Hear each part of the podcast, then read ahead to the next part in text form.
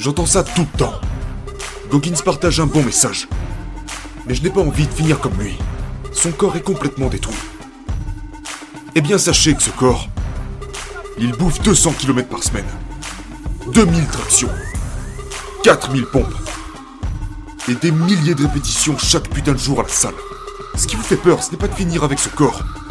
Ce qui vous fait peur, c'est de confronter ce putain d'effort. Voyez, il y a un truc que vous devez comprendre. C'est qu'on sera tous mis au défi. Et que la route du succès est une route carrément mal foutue. Couverte de trous, de clous, de cul-de-sac et j'en passe. Ouais. Beaucoup d'entre vous vont mourir. Avec des beaux corps bien préservés, des os bien formés. Pas des genoux éclatés. Pas de blessures, pas de cicatrices. Sauf que vous quittez ce monde avec un CV complètement vide. Stay